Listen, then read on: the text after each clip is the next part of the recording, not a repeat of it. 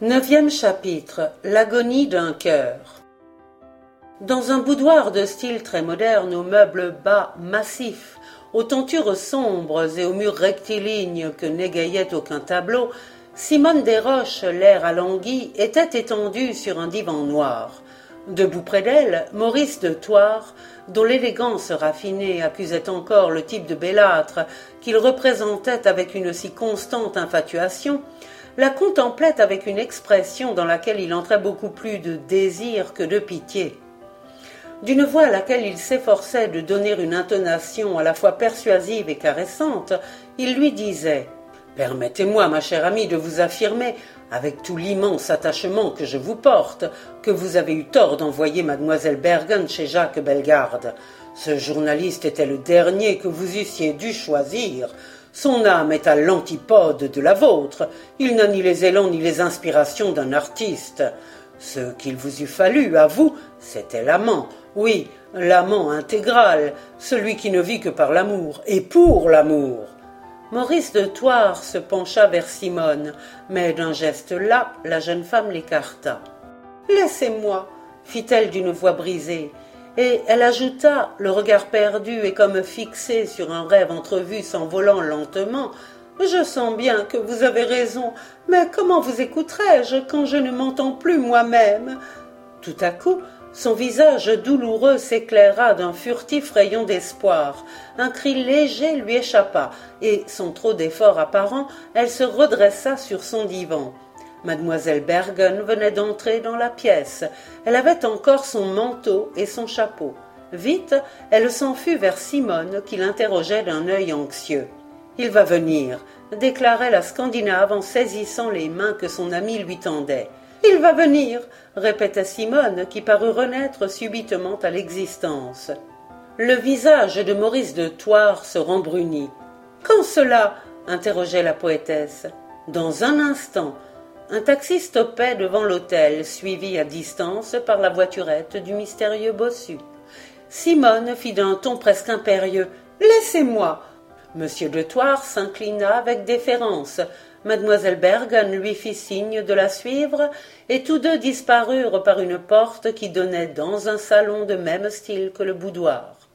Deux minutes après, un valet de chambre introduisait Jacques Bellegarde dans le boudoir de Simone. Celle-ci, brisée d'émotion, avait dû s'étendre de nouveau sur le divan noir.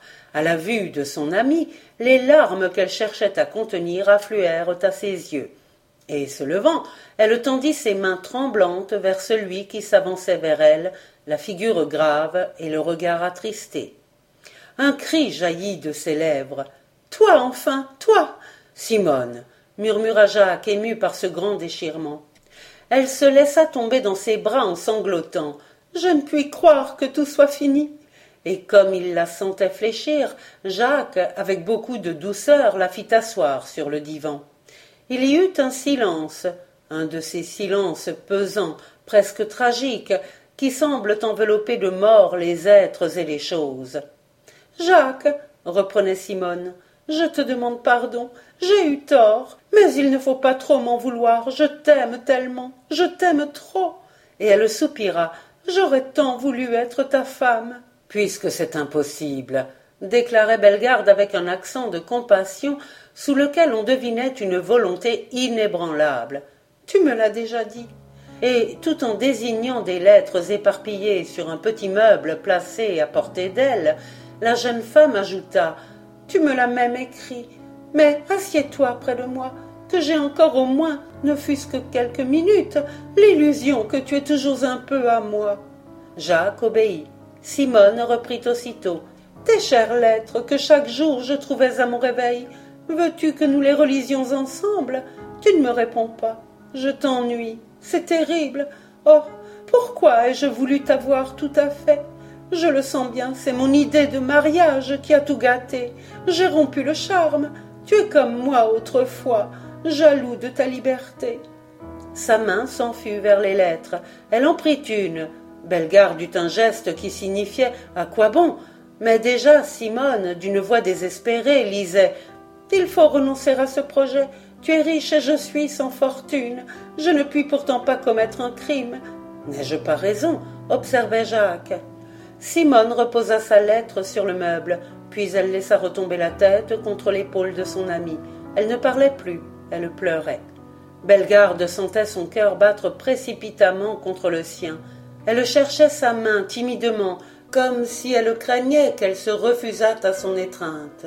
Elle la saisit, l'enserra lentement, lentement. Envahi d'une pitié qui réveillait en lui ce qu'il avait cru être de l'amour, mais n'avait été qu'une fantaisie, Jacques allait d'un impulsif et brûlant baiser sceller de nouveau la chaîne qu'il croyait avoir à tout jamais rompue, lorsque la pensée de Colette surgit tout à coup dans son esprit. L'espace d'un éclair, il se figura qu'elle était là, tout près de lui, qu'elle se penchait à son oreille et qu'elle lui murmurait Prenez garde. Instantanément, Bellegarde eut l'impression qu'une main le retenait au bord du précipice. Sa volonté tout d'un coup s'en trouva raffermie, et, avec l'inconsciente cruauté d'un homme qui a hâte d'en finir, il s'écria Non, je ne veux pas, je ne peux pas. Simone s'effondra et se cacha la tête dans les coussins. Jacques la regarda, et se souvenant de ce que mademoiselle Bergen lui avait dit quelques instants auparavant, il songea si c'était vrai.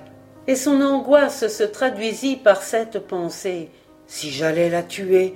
Secoué d'une émotion contre laquelle il était à présent incapable de se défendre, il allait s'approcher d'elle et, sinon lui céder entièrement, mais tout au moins lui rendre assez d'espoir pour qu'elle se reprît à accepter la vie, lorsque, brusquement, Simone se releva. Bellegarde eut un sursaut d'étonnement. Elle était entièrement transformée. Certes, son visage portait encore la trace mieux que de ses larmes, c'est-à-dire de tout l'affreux désarroi qui l'avait bouleversé, mais il révélait surtout une résignation que seule peut inspirer l'acceptation subite d'un total sacrifice. Le reporter, troublé par ce si brusque revirement, se demandait que s'est-il passé en elle et que va-t-elle me dire? Debout, très calme, d'une voix dans laquelle il n'y avait plus trace de sanglots, toute pleine à la fois de mélancolie et de courage, humaine et touchante expression d'un deuil librement consenti et vaillamment supporté, Simone scanda. La lumière vient de se faire en moi. C'est toi qui as raison. Je t'ai adoré et je t'adore encore. Toi tu croyais m'aimer lorsque je ne t'avais inspiré qu'un caprice. Prolonger un tel malentendu serait vouloir notre commun malheur. J'abîmerais ta vie et tu désolerais la mienne. Mieux vaut donc nous séparer. Simone, tu peux partir sans crainte. Je n'ai contre toi aucune amertume, et je ne veux garder, au cours des jours que je vais vivre, que le souvenir d'un rêve qui était trop beau pour ne point s'évanouir.